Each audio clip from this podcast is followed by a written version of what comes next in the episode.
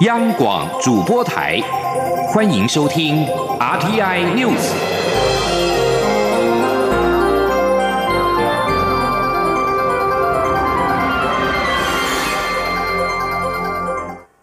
各位好，我是主播王玉伟，欢迎收听这节央广主播台提供给您的 RTI News。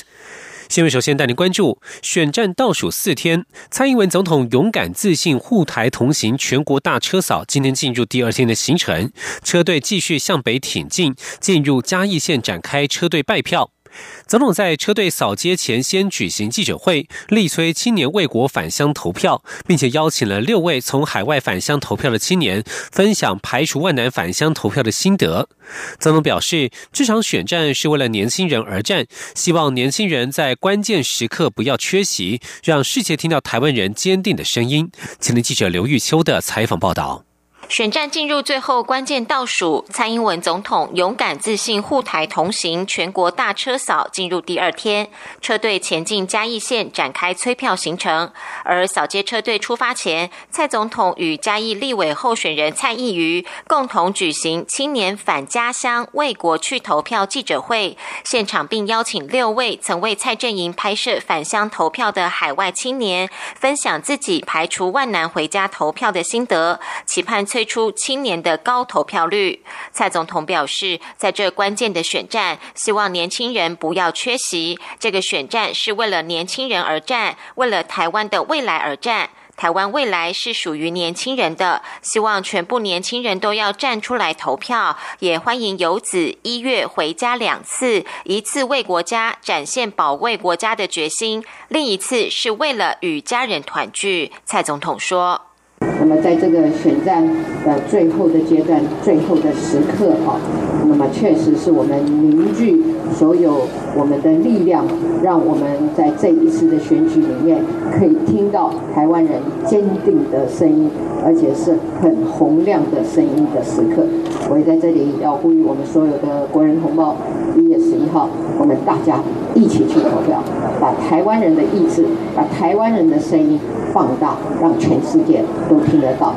从日本东京返乡的廖尚伟指出，他是桃园人，他出身政治家庭，却一次也没有投票给家人。但这次大选，他看到统促党在路边打台湾学生，以及香港反送中事件与国民党的不分区名单，让他亡国感加深，决定一定要回家投票给蔡总统，捍卫台湾主权。从美国回台的伊伦也说，他看到蔡总统执政以来，勇于突破两岸架构，将台湾带向世界。他觉得在这个历史时刻，青年有不能回避的责任，所以要勇敢自信，世界同行，就从走进投票所投票开始。多名海外青年排除万难返乡投票，也不断呼吁其他游子善用自己手上神圣的一票，守护台湾的民主，为台湾尽一份心力。央广记者刘玉秋在嘉义的采访报道。另外，民进党中央今天集结六位女性不分区立委候选人，共同呼吁选民将政党票投给民进党。其中，致力于推动妇女权益及性别平权的范云表示，国民党不仅在妇女人权倒退，在性别平权议题上也散播假消息。他呼吁选民给国民党及韩国瑜当头棒喝，才能让他们反思自己在妇女权益及性别平等上的不足。而国民党总统候选人韩国瑜今天上午则是亲自举行记者会，表示每次选举，民进党一定会出奥包，包括了抹黑、抹红、抹黄等等。他希望民众能够理智决定，也希望政治人物能够走一条康庄大道，不要走邪门歪道。今天记者刘品熙的采访报道：国民党总统候选人韩国瑜阵营为了防范奥部，日前公开成真反奥部一百零八招。短短五天就收到四千多件投稿，韩阵营从中挑选出十二件极具创意、很有可能发生的奥布，将于七号下午公布名单。韩国瑜也将在九号台北凯道造势晚会上亲自颁奖。韩阵营七号上午在国民党中央举行记者会，以演出行动剧的方式公布四段最具代表性的奥布招数，包括自导自演假韩粉攻击总统候选人、造假软体变脸技术、抹黄韩国瑜有小三与私生子、诬陷中共资助政治现金，提醒民众千万不要以为这些奥布不可能出现，只有你想不到，没有对手做不到。亲自出席记者会的韩国瑜表示，行动剧的内容看起来非常好笑，但他心里感到很酸楚。台湾民主政治已经这么成熟，却还要预防这些奥布，令人觉得讽刺。他强调，选举一到，众所皆知，民进党绝对会出奥布。他并重提之前的共谍案，强调那就是不可思议的奥布。希望民众睁大眼睛，做出理智决定，维护台湾好不容易建立的自由民主体制。所有候选人也都应该宁愿干净的输掉选举，也绝不要肮脏的赢得胜利。他说：“要拜托台湾民众睁大眼睛。”这些恶劣的、抹黑的、抹红的、抹黄的、抹得乱七八糟的等等，希望我们聪明的台湾人民要做出理智的决定。我们也期待所有参与竞争的政党与政治人物能够走一条康庄大道，不要走邪门外道。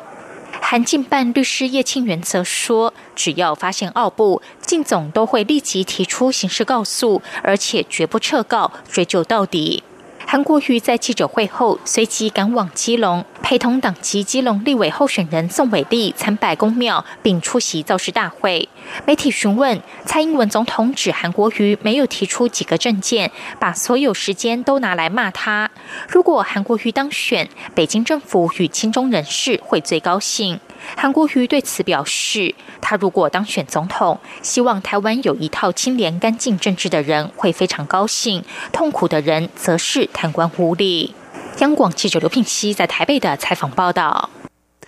而国民党青年部今天也发布一一一为自己而投影片，号召青年一月十一号回家投票。国民党青年部主任萧敬言表示，最近接到不少年轻人反映，其实他们支持国民党，但是因为害怕网络霸凌，所以不敢表态。他表示，选举剩下最后四天，他呼吁还在犹豫的年轻人一起站出来，为自己而投。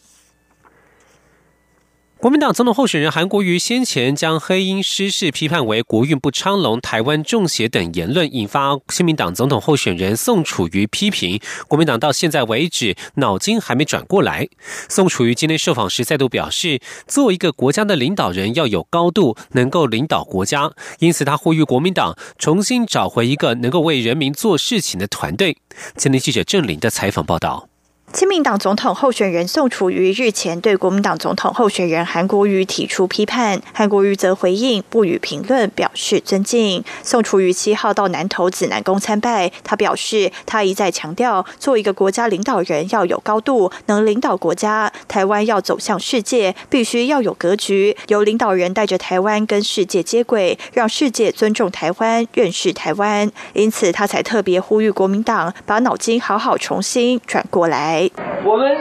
再一次的向国民党来呼吁，那就是重新找回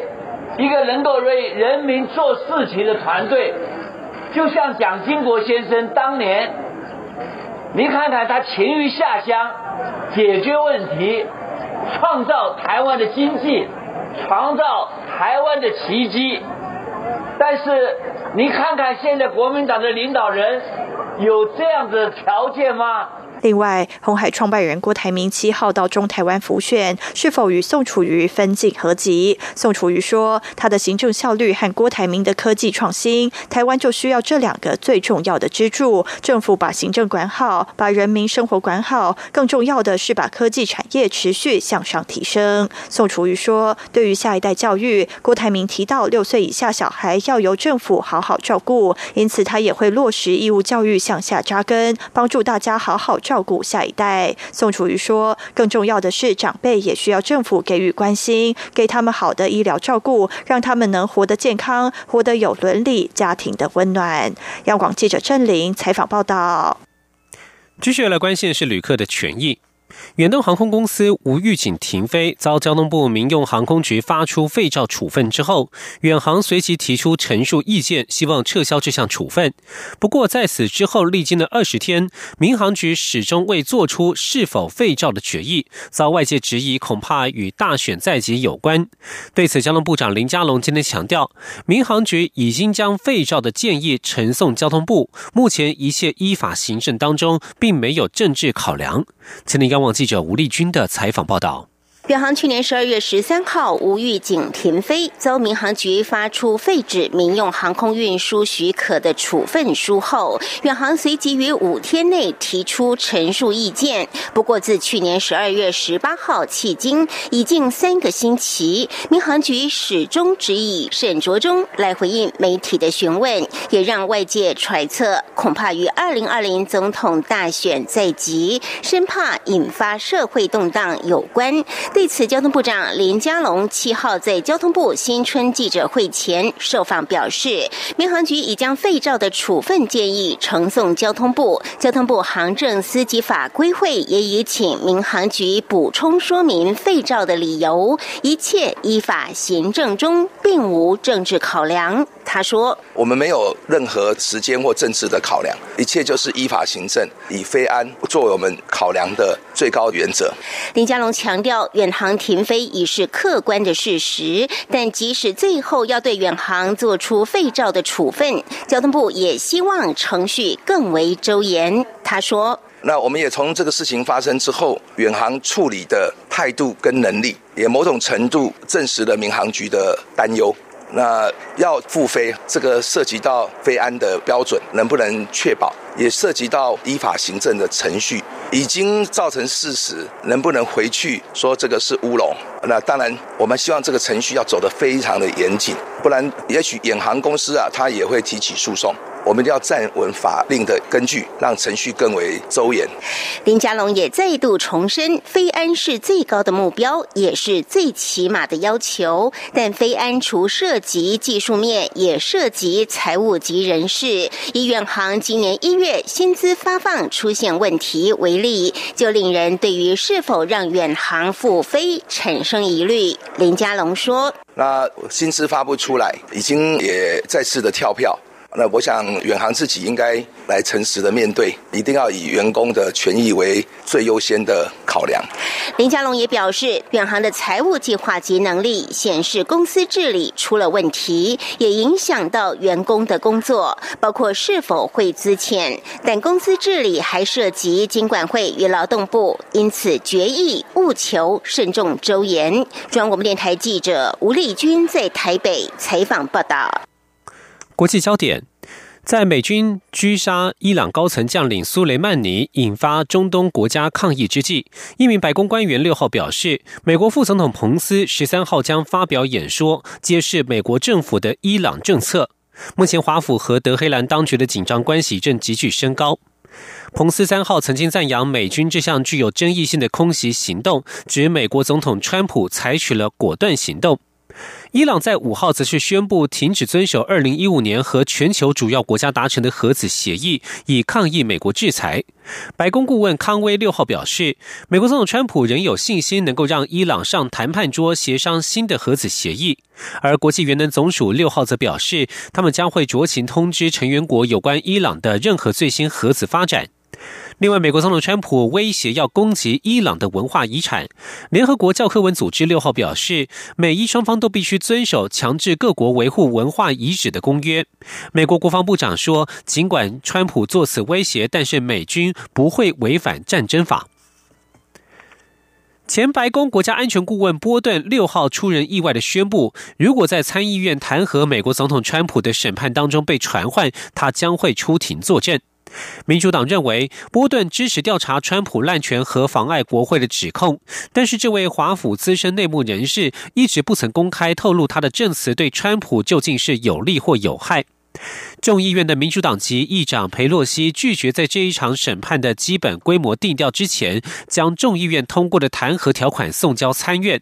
参院共和党领袖麦康奈六号表示，只有在弹劾审判开始之后，才能够决定传唤证人。这项审判预料将在本月启动。以上新闻由王玉伟编辑播报，稍后请继续收听央广午间新闻。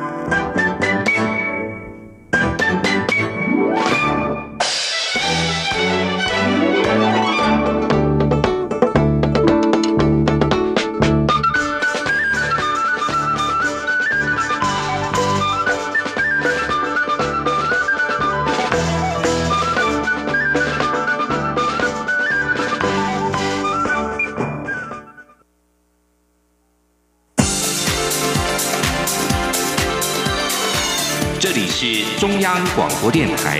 台湾之音，欢迎继续收听新闻。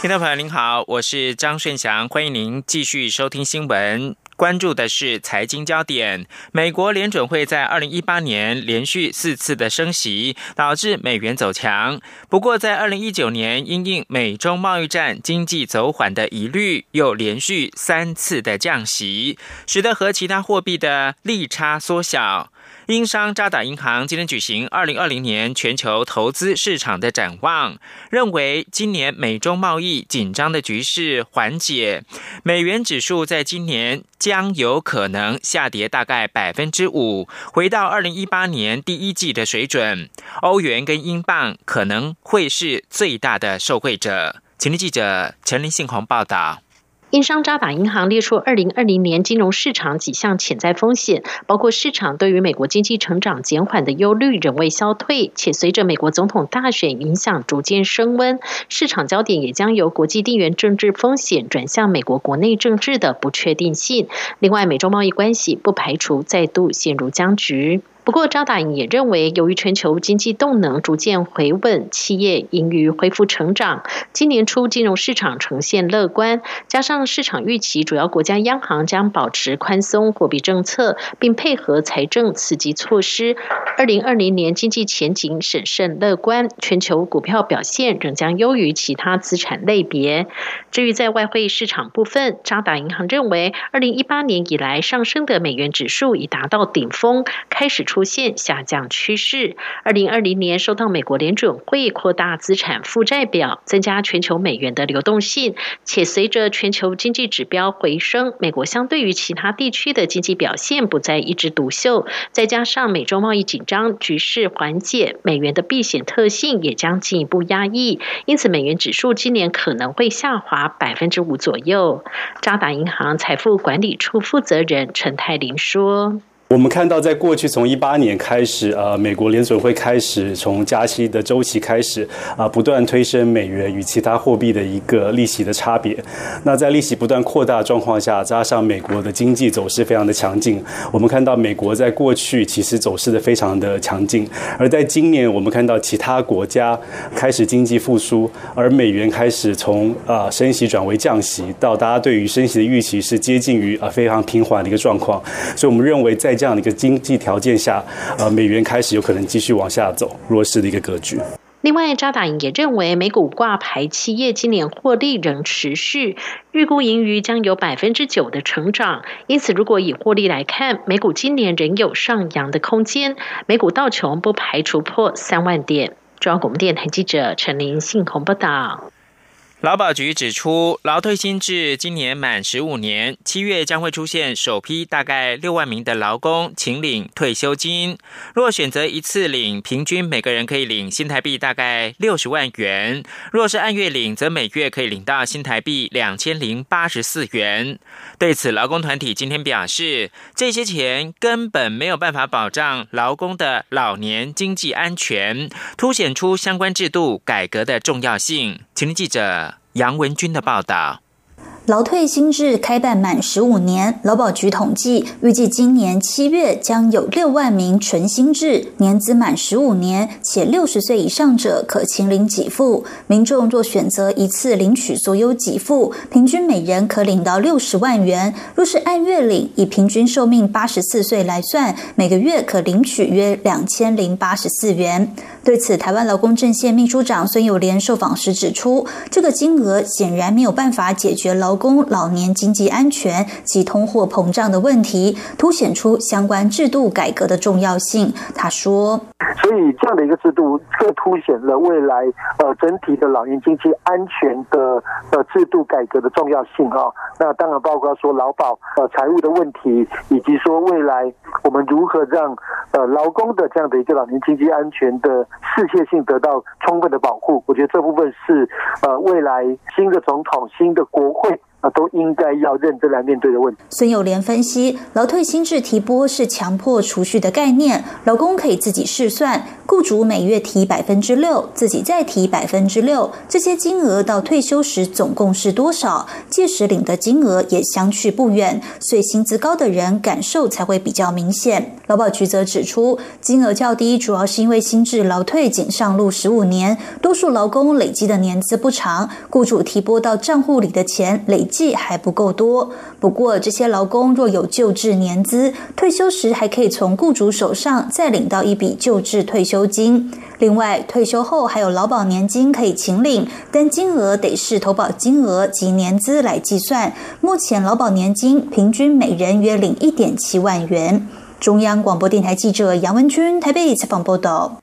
失事黑鹰直升机的后续，空军的黑鹰直升机上个礼拜四不幸的失事，军方将俗称“黑盒子”的飞行记录器委托运安会来判读。运安会初步认为八成排除动力机械下沉气流问题，是否是人为因素要进一步的分析。媒体报道，军方不满运安会以不具名的方式表示将追查泄密。空军司令部今天表示，对于元月二号黑因直升机失事事件之后，运安会即快速协助解读黑盒子资讯，表达感谢，并没有媒体指称的查泄密的情势。空军司令部还表示，因为涉及到原厂解读的权限，已协调美在台协会紧速将黑盒子送到美国完整解读。本次失事调查尚需搜集各项资料，黑盒子的资料仅是其中的一项。取得黑盒子资料之后。再进一步跟其他资料，像是录音超件、天气的资料、飞航遗迹以及飞行计划跟修护的经历等等，进行交叉比对、分析、评估以及研讨审查等工作。鼎新的前董事长魏应充涉猎油案被判刑确定，因合并执行四年八个月。彰化地检署嘱托台北地检署代为执行，并通知魏应充明天八号上午十点到北检执行科报道发监执行。魏应充二零一九年的十一月十五号，因为鼎新的猎油案到台北地检署报道时，因为彰化地检署还没有收到法院合并执行的裁定，暂缓执行。台中高分院二零一九年的十一月二十一号裁定，应该执行有期徒刑四年八个月。最高法院在今年的元月二号驳回抗告，确定。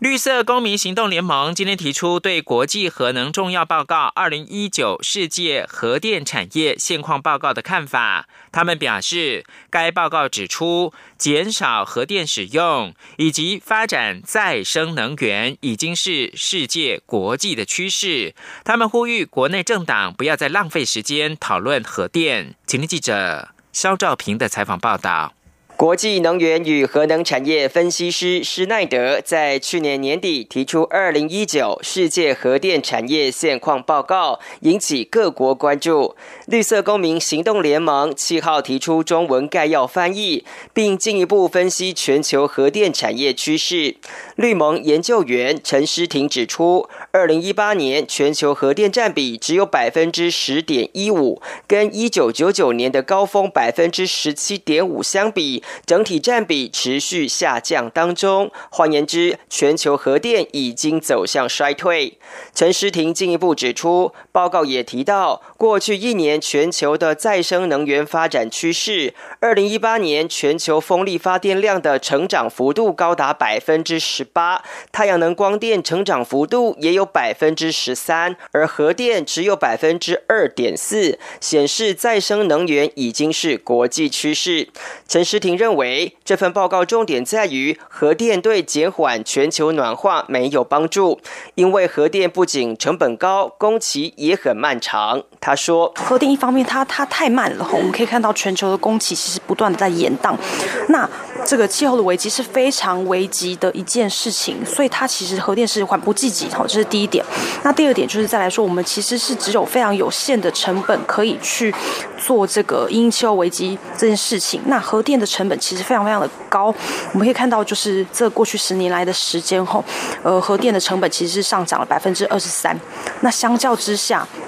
这个风力发电跟太阳光电其实都是急剧下降，大概百分之六七十左右。绿盟秘书长崔素新表示，率先废除核电的德国努力进行能源转型，确实是国际参考的表率。因为德国透过提高再生能源比例，证明了发电业的总碳排量是有下降，因此台湾跟进绿能减煤也是正确方向。他说：“德国的再生能源的电力哦，成长的非常非常的快。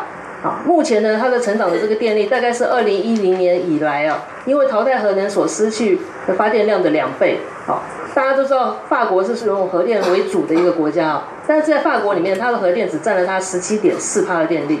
而在德国，再生能源就可以供你德国十六点七八的电力，所以这都已经可以证明再生能源已经是可非常稳定，而且是量非常大的一个能源来源。绿盟强调，用绿能减煤才是趋势，呼吁国内政党不该再浪费力气讨论核电。中央广播电台记者肖兆平采访报道。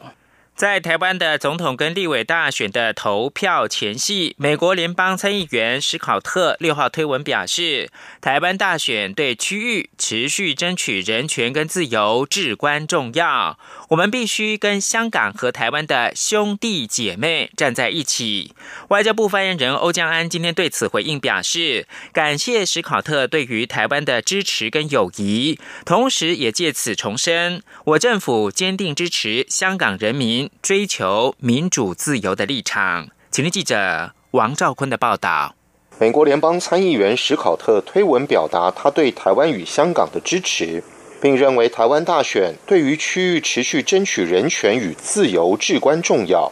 外交部发言人欧江安表示，有注意到这篇推文，对于史考特对台湾的坚定支持与友谊，表示由衷感谢。